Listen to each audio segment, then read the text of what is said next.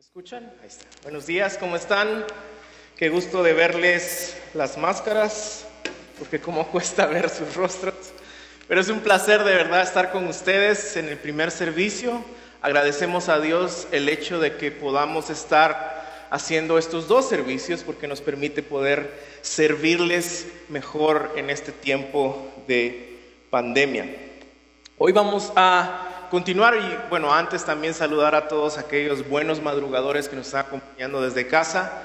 Eh, hoy continuamos con nuestra serie Muestra tus obras, muestra tu fe, basada en, el, en la epístola de Santiago. Así que les voy a pedir que me acompañen por favor a la de Santiago, capítulo 1, versos 9 al 11. Y cuando lo tengan pueden ponerse de pie. Santiago capítulo 1 versos 9 al 11. Como siempre vamos a estar leyendo de la NBLA. Santiago capítulo 1, 9 al 11. Amén. Dice la palabra del Señor, pero que no de condición humilde se gloríe en su alta posición y el rico en su humillación.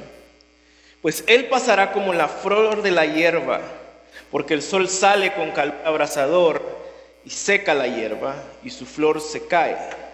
Y la hermosura de su apariencia perece. Así también se marchitará el rico en medio de sus empresas.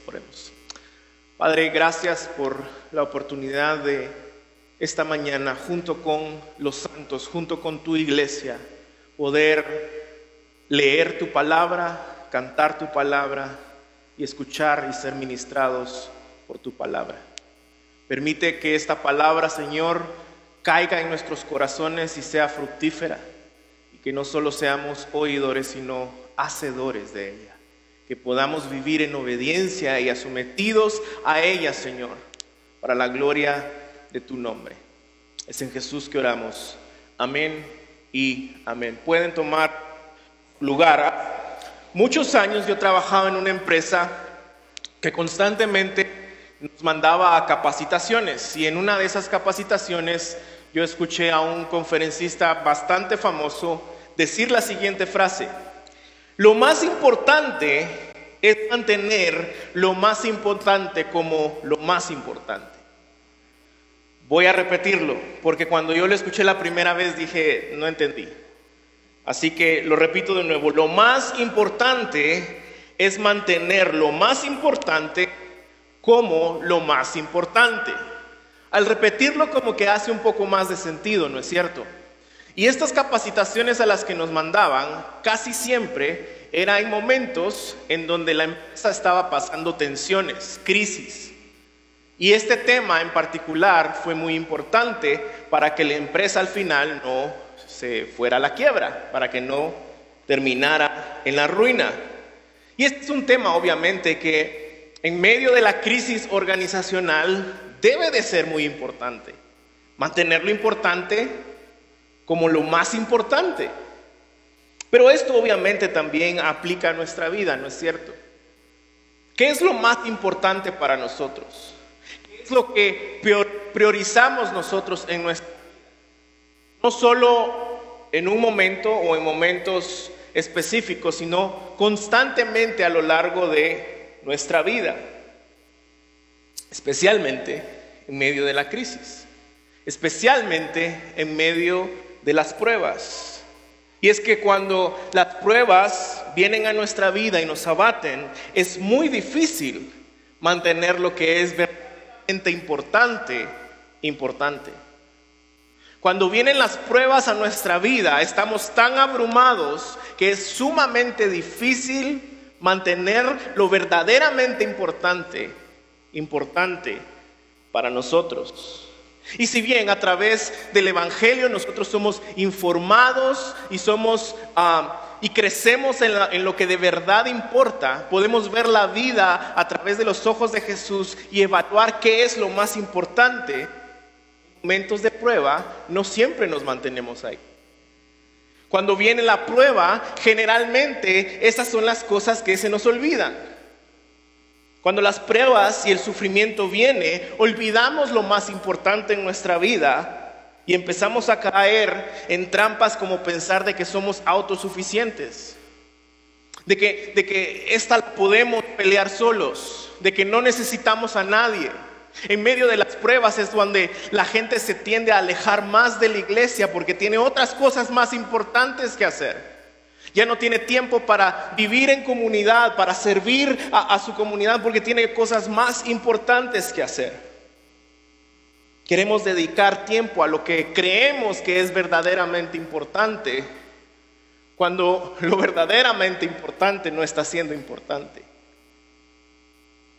Rápidamente, otra vez,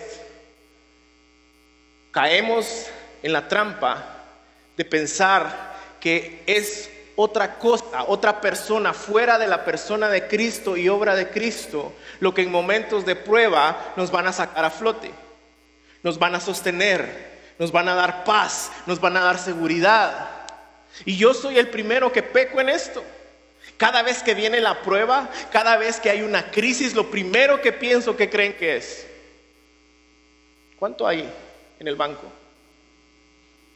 ¿Cuánto dinero tengo ahorrado?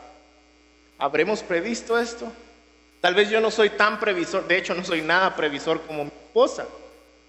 Tengo una esposa que por la gracia de Dios me hizo caso, porque no hay otra forma de describirlo, pero ella es muy previsora. Pero lo primero que tendemos a pensar, ¿no es cierto? Cuando viene la crisis, especialmente en medio de una pandemia, donde nuestros trabajos están en riesgo, ¿cuánto hay en el banco? ¿Cuánto dinero tenemos? ¿Será que va a ser suficiente? Y si bien el dinero es algo importante, no es lo más importante.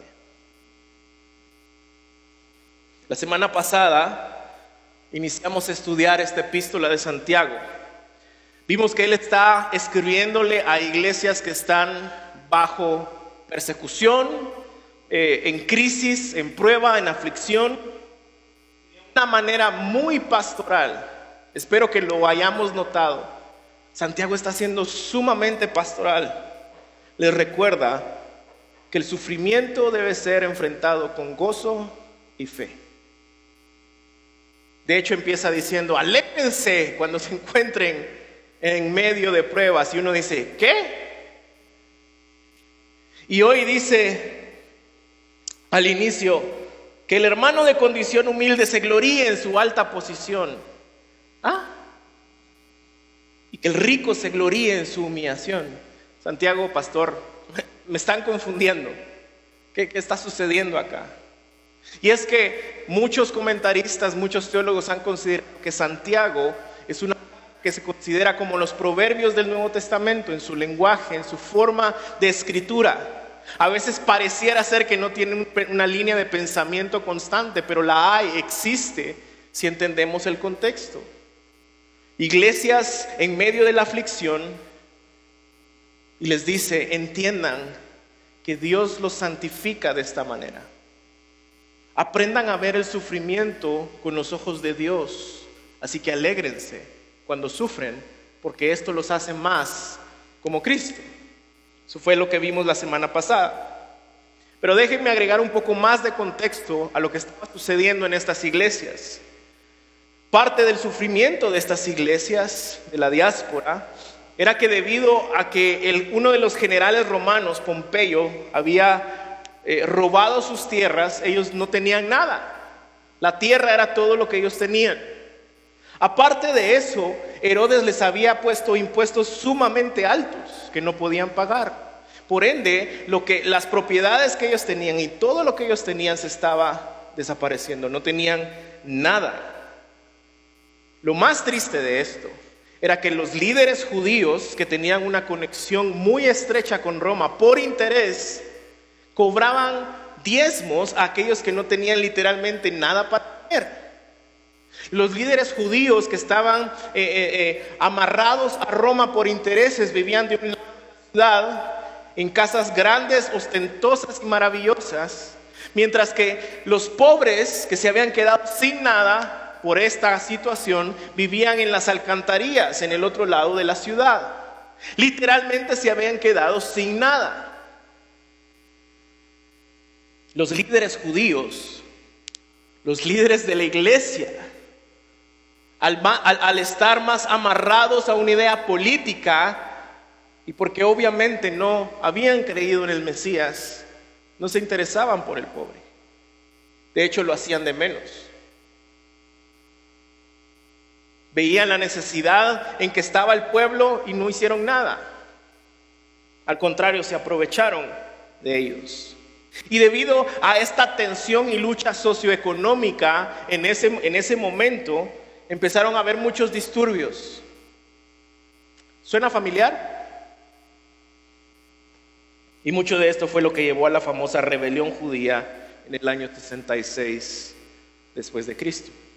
Y en medio de este contexto es que Santiago está hablando del sufrimiento desde la semana pasada y hoy está haciendo un contraste entre dos tipos de personas, el pobre y el rico, el que tiene y el que no tiene.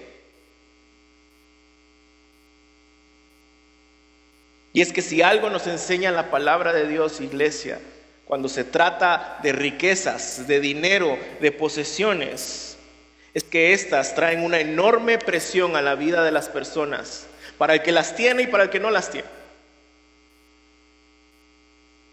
Y la presión que trae para aquel que tiene o no tiene riquezas es en enfocarse en lo que es verdaderamente importante en la vida pueden hacer que nos enfoquemos en lo pasajero de este mundo y no en lo eterno que hemos recibido de parte de nuestro Señor Jesucristo. El tener o no tener riquezas, tanto el pobre como el rico luchan con el afán de las riquezas. Y la tentación es que hagamos a las cosas de este mundo nuestro fin, lo más importante, que hayamos olvidado lo que es verdaderamente importante, que es lo que somos y hemos recibido en Cristo Jesús. Así que veamos cuál es este contraste que hace Santiago al enseñar acerca del pobre y el rico. Dice de nuevo, verso 9, pero que el hermano de condición humilde se gloríe por su alta posición. Y la clave en esta oración es el hermano, alguien que está en Cristo, alguien que es parte de la iglesia. Está hablando de un hermano dentro de la iglesia que según la cultura en la que viven en ese momento o en la cultura que vivimos hoy, porque esto sigue sucediendo, no tiene nada a los ojos de una cultura materialista, enfocada en los placeres, que hace de menos la espiritualidad bíblica, el pobre no tiene nada. No tiene poder, no tiene influencia, no tiene reconocimiento en la sociedad, justo como pasaba en ese contexto. Porque es pobre, no tiene estima y admiración de la sociedad e incluso con sus mismos hermanos dentro de la iglesia. ¿Suena familiar? ¿Cuántas veces hemos escuchado la herejía satánica de que la pobreza es sinónimo de maldición? De que el pobre está maldito. de que el pobre algún pecado ha de tener que no ha confesado y por eso sigue siendo pobre. Incluso llegar a escuchar a, personas que dicen, eh, sírvanlos, pero no se junten con ellos. Júntense con gente de influencia. Júntense con gente que los haga crecer, con gente importante.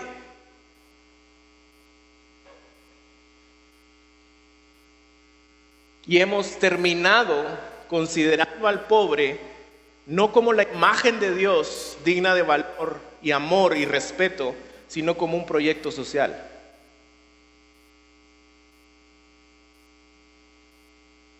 Pero Santiago está diciendo que en medio de lo que la sociedad, la cultura e incluso la iglesia considera nada, el pobre está en medio de esa prueba que tal vez ha perdido todo o ha vivido sin nada toda su vida, puede afirmar en su corazón, en lo más profundo de su alma,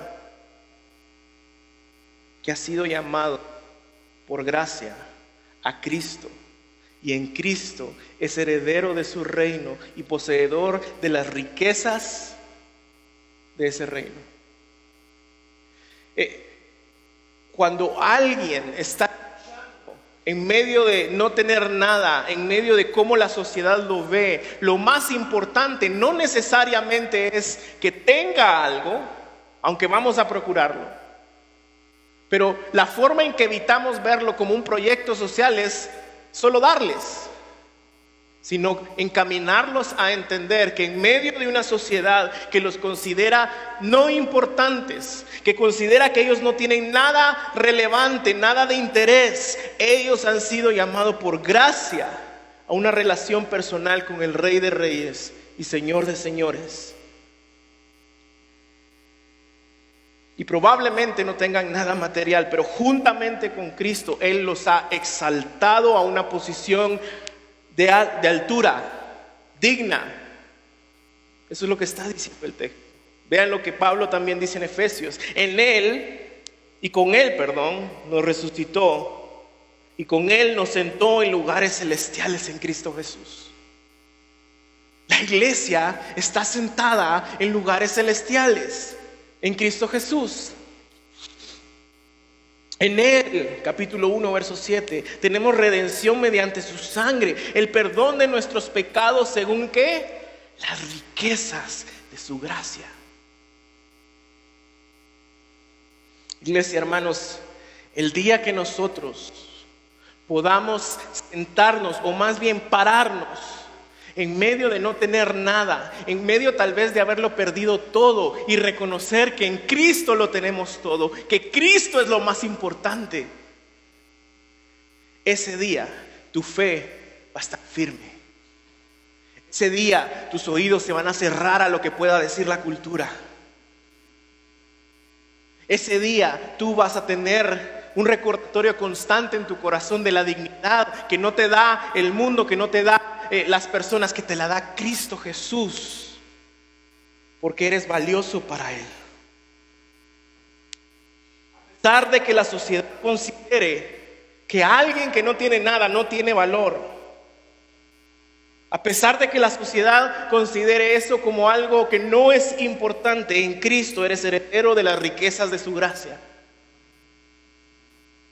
En Cristo has sido exaltado a una posición en lugares celestiales. En está tu identidad y tu valor, lo que es verdaderamente importante. En medio de la prueba, en medio de la crisis, en medio de la escasez, en medio de la nada incluso, Jesús es suficiente. Pero hemos olvidado que eso es lo más importante. Y yo lo primero que hago es pensar en el banco, en el dinero, si hay ahorros. Lo primero que tengo que recordar a mi propio corazón es Jesús es suficiente. Jesús es suficiente. Jesús es lo más importante, su gracia, sus promesas de cuidado. Porque no solo es de que te está diciendo algo que traspasa lo más profundo de tu corazón y te llena de convicción, él ha prometido cuidarte. Salmo 34:10, los diosíos pasan necesidad y tienen hambre, pero los que buscan al Señor no carecerán de bien alguno.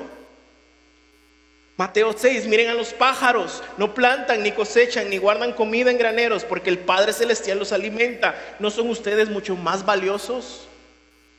Es curioso que la palabra siempre compara estos temas con la naturaleza, con los animales. Tú eres más importante. Él prometió cuidarte. Primera de Pedro 5:7, pongan todas sus preocupaciones y ansiedades en las manos de Dios porque Él cuida de ustedes. Pero mi tentación siempre es poner mi preocupación, mis ansiedades en el banco. O, peor aún, en si conozco a alguien que tiene dinero que me pueda ayudar. Y si bien Dios va a proveer y pueden ser cosas importantes, el prever, el saber cuánto hay, el administrar, eso no es lo más importante. En momentos de crisis, de escasez, lo más importante es recordar tu posición en Cristo Jesús. Porque eso es lo único que te va a dar paz. Porque eso es lo único que te va a dar seguridad. Filipenses 4:19, y este mismo Dios, quien me cuida, suplirá algunas cosas. ¿Qué dice? Todo lo que necesite, no lo que tú quieras o lo que anheles o de todo lo que tú necesites. ¿Y de dónde lo va a sacar? ¿Cómo lo va a proveer? De las gloriosas riquezas que nos ha dado por medio de quién? De Cristo Jesús este hombre que a pesar de la estima del mundo se considera como alguien que no es importante, que no tiene nada que aportar, él tiene la estima que más importa. Él tiene lo que es importante, lo más profundo, lo más precioso, la gracia del Señor Jesús, su amor y su cuidado.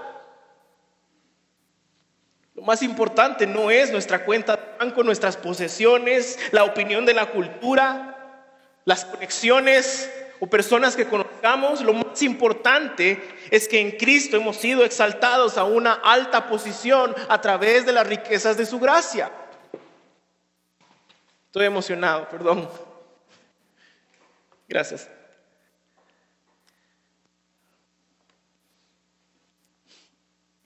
Y cuando estamos arraigados en el Evangelio y entendemos cómo debemos ver y vivir, especialmente cuando lo hemos perdido todo.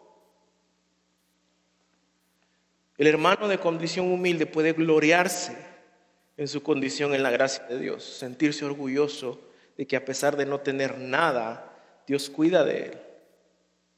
Él tiene todo. Más adelante dice en capítulo 2, verso 5, hermanos míos, amados, Escuchen, ¿no escogió Dios a los pobres de este mundo para ser ricos en fe y herederos del reino que Él prometió a los que le aman? Y ahora estas palabras de Santiago cobran más sentido, ¿no es cierto? Ya no se sienten como tan desconectadas de lo que ha venido diciendo, que no hace mucho sentido. Tiene todo el sentido del mundo empezar a hablar del sufrimiento. Y ahora que nos hable de este contraste entre el pobre y el rico. Y así como el pobre debe gloriarse cuando es exaltado por Dios a una posición alta, también, aunque es más difícil, ojo, es más difícil, también el rico debe gloriarse cuando en las pruebas se encuentra humillación. Pero que el hermano de condición humilde se gloríe en su alta posición y la primera parte del verso 10, y el rico en su humillación. Este es el otro lado de la moneda. Si tú fueras el hombre más rico de esta tierra, el hombre más conocido, más popular, que tiene todo el reconocimiento y todo el poder, tú te paras delante de Dios y esas cosas no valen absolutamente nada.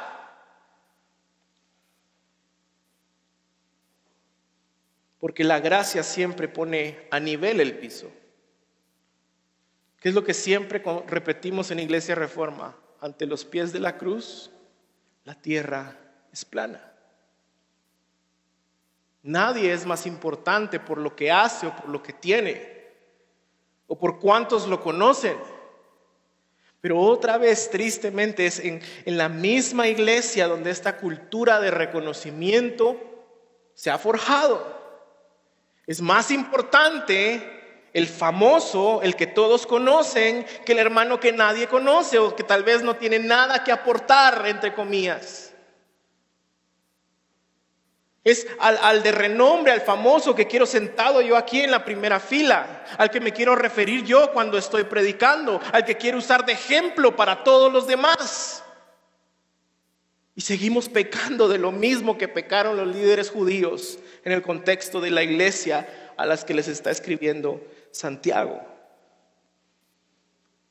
No son las posesiones, el renombre, eh, eh, las riquezas lo que nos da valor delante de Dios.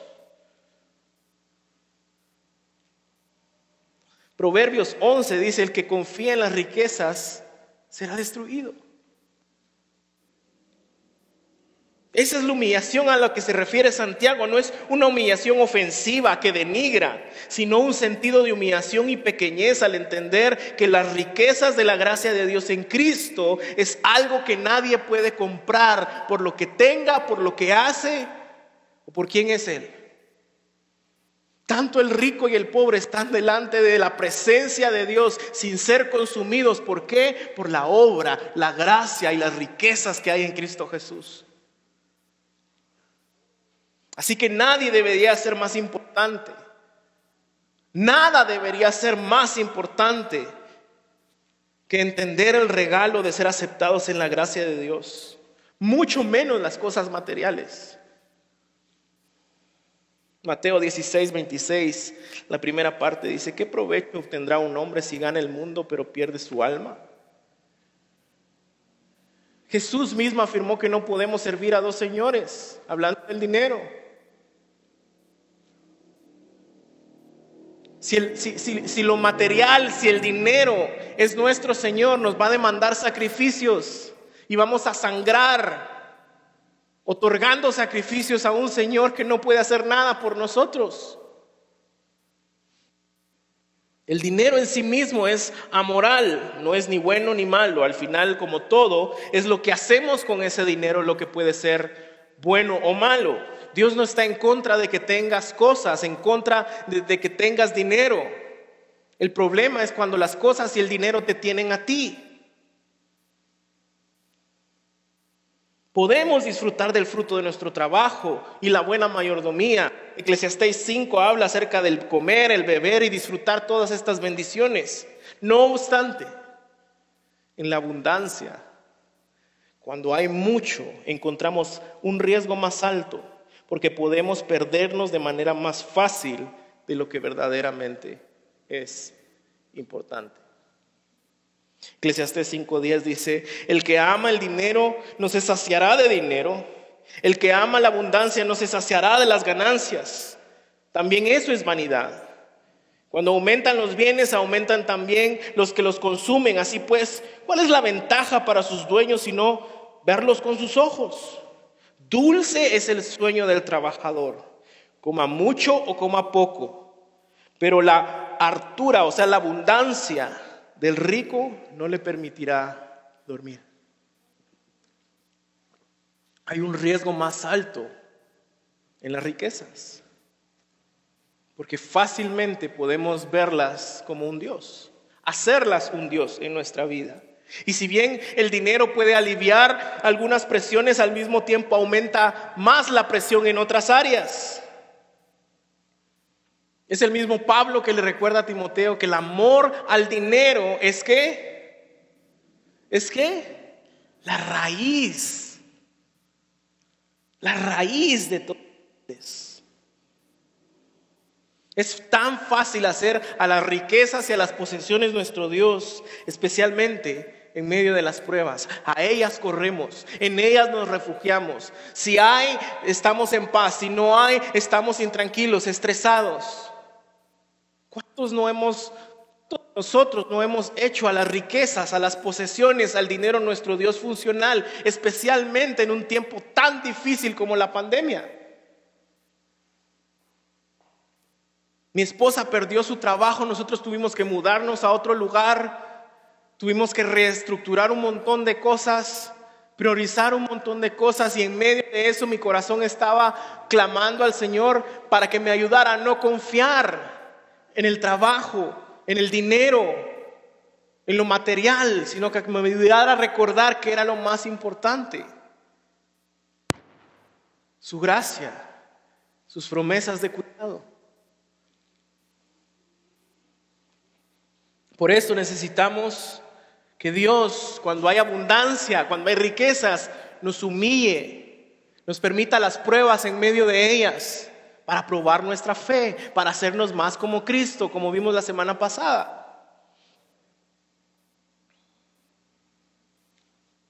Y una de las formas en que Dios muestra su cuidado al corazón del rico, del que tiene mucho, es a través de la generosidad.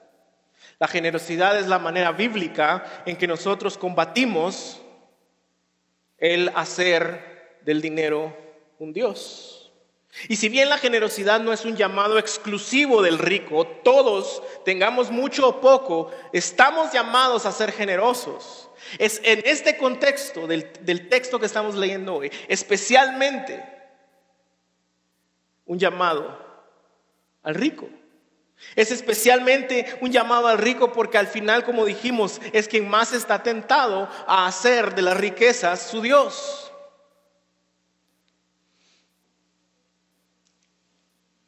Entendemos que a quienes más se les da, más se les exige. Lucas capítulo 12, verso 48, segunda parte. A todo el que se le haya dado mucho, mucho se le demandará. Y al que mucho le han confiado, más le exigirán. Más adelante, eh, Santiago en el capítulo 5 tiene advertencias serias respecto a los ricos, a cómo acumulan riquezas y cómo estas riquezas que acumulan se pudren y cómo estafan a sus trabajadores con tal de seguir acumulando y acumulando. Pero no me voy a meter ahí porque ese texto le toca a Emanuel y Emanuel se enoja si yo me meto con su texto, así como yo me enojo cuando Justin se mete en mi texto. Así que Las riquezas son peligrosas. Nos cuesta desprendernos de ellas. Nos cuesta, no nos cuesta no dejar de acumularlas. Recordemos la historia de la viuda pobre y los ricos al llevar su ofrenda al Señor. ¿A quién le costó más desprenderse de lo que tenía? Es por eso que Dios en su providencia constantemente llama a quienes tienen más a ser más generosos, para que a través de la generosidad podamos luchar contra la idolatría de las posesiones. Levítico 25, 35 al 38. En caso de que un hermano tuyo empobrezca y sus medios para contigo decaigan, tú lo sustentarás como a un extranjero peregrino. Recuerden la ley de los extranjeros y peregrinos. Había que abrazarlos como que si fueran familia, cuidarlos como lo más importante. No tomes interés y usura de él, pero teme a tu Dios para que tu hermano viva contigo. No le darás tu, dinero en interés, ni tus víveres con ganancia. Yo soy el Señor, su Dios, que lo saqué de la tierra de Egipto para darles la tierra de Canaán y para ser su Dios. Proverbios 19, 17, el que se apiada del pobre presta al Señor y Él lo recompensará por su buena obra. Jesús nos recuerda que quien hace de las posesiones un ídolo y solo acumulan para ellos sin velar por los demás, tienen un futuro lleno de condenación.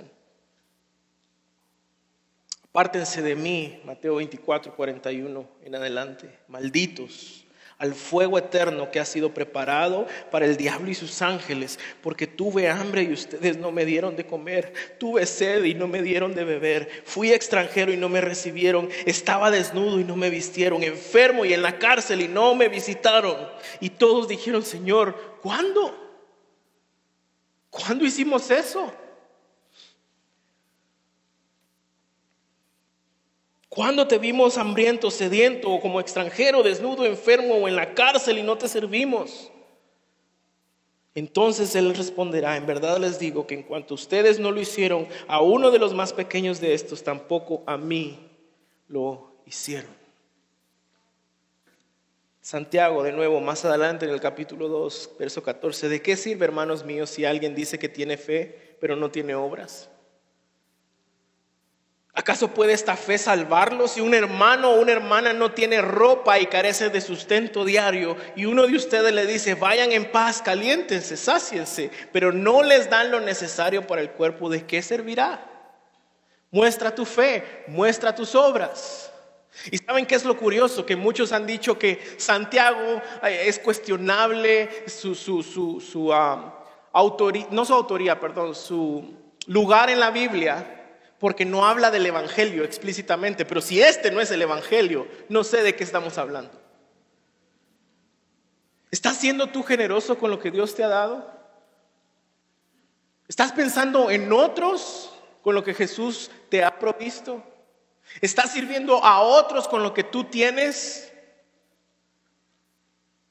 O tal vez estás del otro lado de la moneda, en donde tienes necesidad, pero tu mismo orgullo no quiere que digas, tengo necesidad. Porque Dios ha provisto una familia, una comunidad, como lo vemos acá, para poder cuidarte, abrazarte, amarte, proveerte. Pero lo más difícil a veces es otra vez nuestro corazón orgulloso, de no confesarlo, de no decirlo, o irnos al otro extremo y aprovecharnos. ¿Ven cómo es nuestro corazón de engañoso?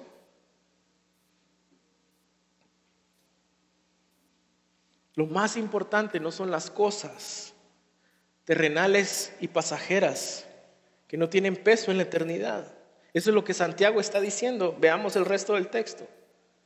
Pues Él pasará como la flor de la hierba, porque el sol sale con calor abrasador y seca la hierba y su flor se cae y la hermosura de su apariencia perece. Así también se marchitará el rico en medio de sus empresas. En otras traducciones dice en medio de sus logros. Todo es pasajero.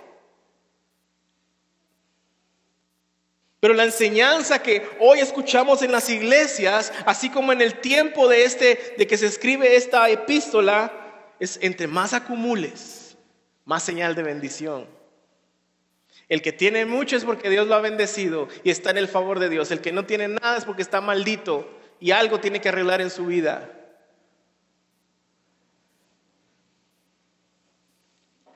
Y es por eso que nos confundimos, porque cuando Dios quiere santificarnos y nos quita todo, muchas veces creemos que se ha alejado de nosotros, cuando en verdad lo que está haciendo es acercarse a nosotros y decirte, eso no es importante, yo soy importante.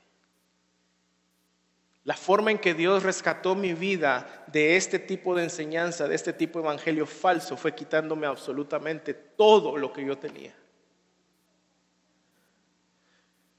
¿Cómo reaccionas tú cuando Dios toca tus posesiones, te quita tal vez todo? ¿Entendiendo que te está santificando o reclamando? Todo es pasajero, todo se marchita como la flor, dijo la hermana Selena.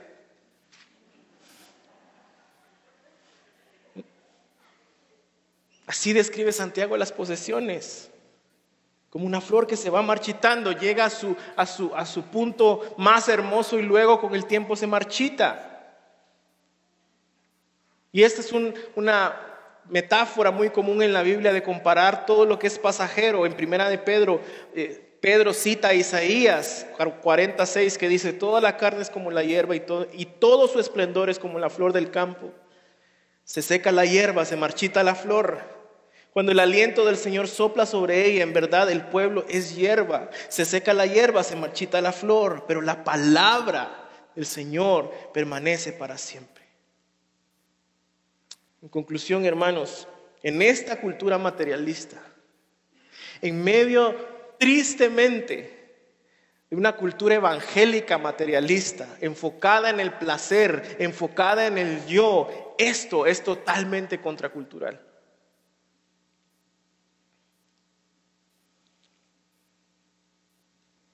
En esa cultura machista, perdón, machista, no, bueno, también es machista, pero materialista, se me cruzaron los cables, que exalta lo pasajero y rechaza lo eterno. Quiere hacernos pensar al pobre que si tuviera dinero no sufriría y al rico que porque tiene dinero no va a sufrir. Cuando Santiago nos está diciendo todos vamos a sufrir, aprendan a sufrir bien, aprendan a priorizar, aprendan qué es lo más importante.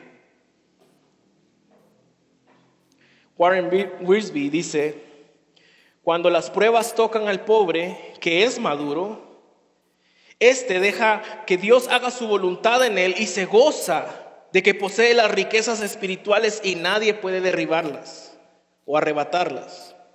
Cuando las pruebas se ciernen sobre el rico que ha madurado, él también deja que Dios obre y se regocija en que sus riquezas en Cristo no pueden marchitarse o perderse.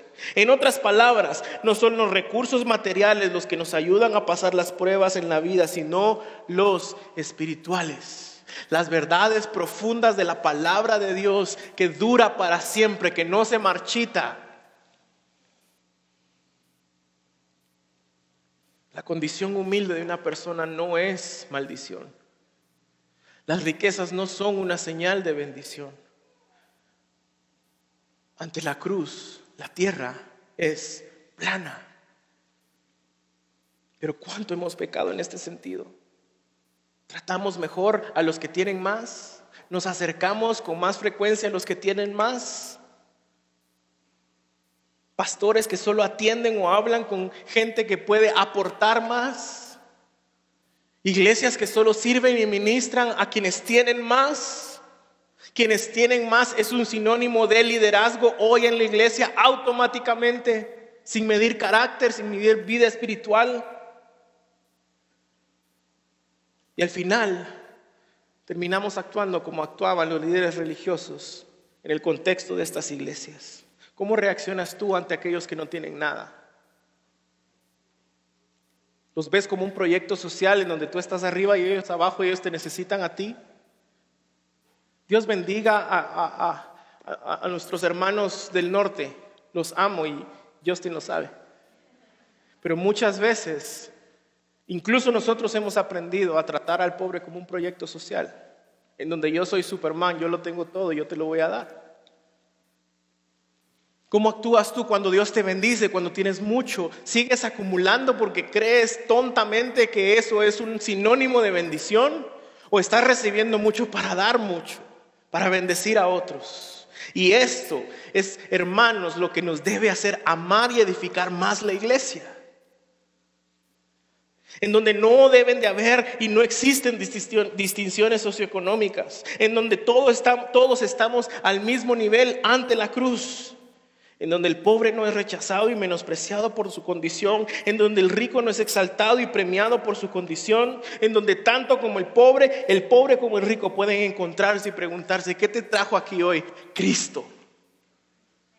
En donde tanto el que tiene como el que no tiene pueden levantar sus manos y cantar a ese nombre que es sobre todo nombre, al que les ha dado todo lo que tienen. Si hoy tu esperanza y tu identidad está en algo más que Jesús, pide perdón. Acércate al Señor. Examina tu corazón. Corrige tu caminar y clama para que el Señor te muestre qué es lo más importante. Hoy puedes encontrar paz, reposo y gozo perfecto en su nombre. Y eso es lo que vamos a cantar acerca de su nombre su nombre trae paz, victoria. Pongámonos de pie. Hoy vamos a participar de la Santa Cena.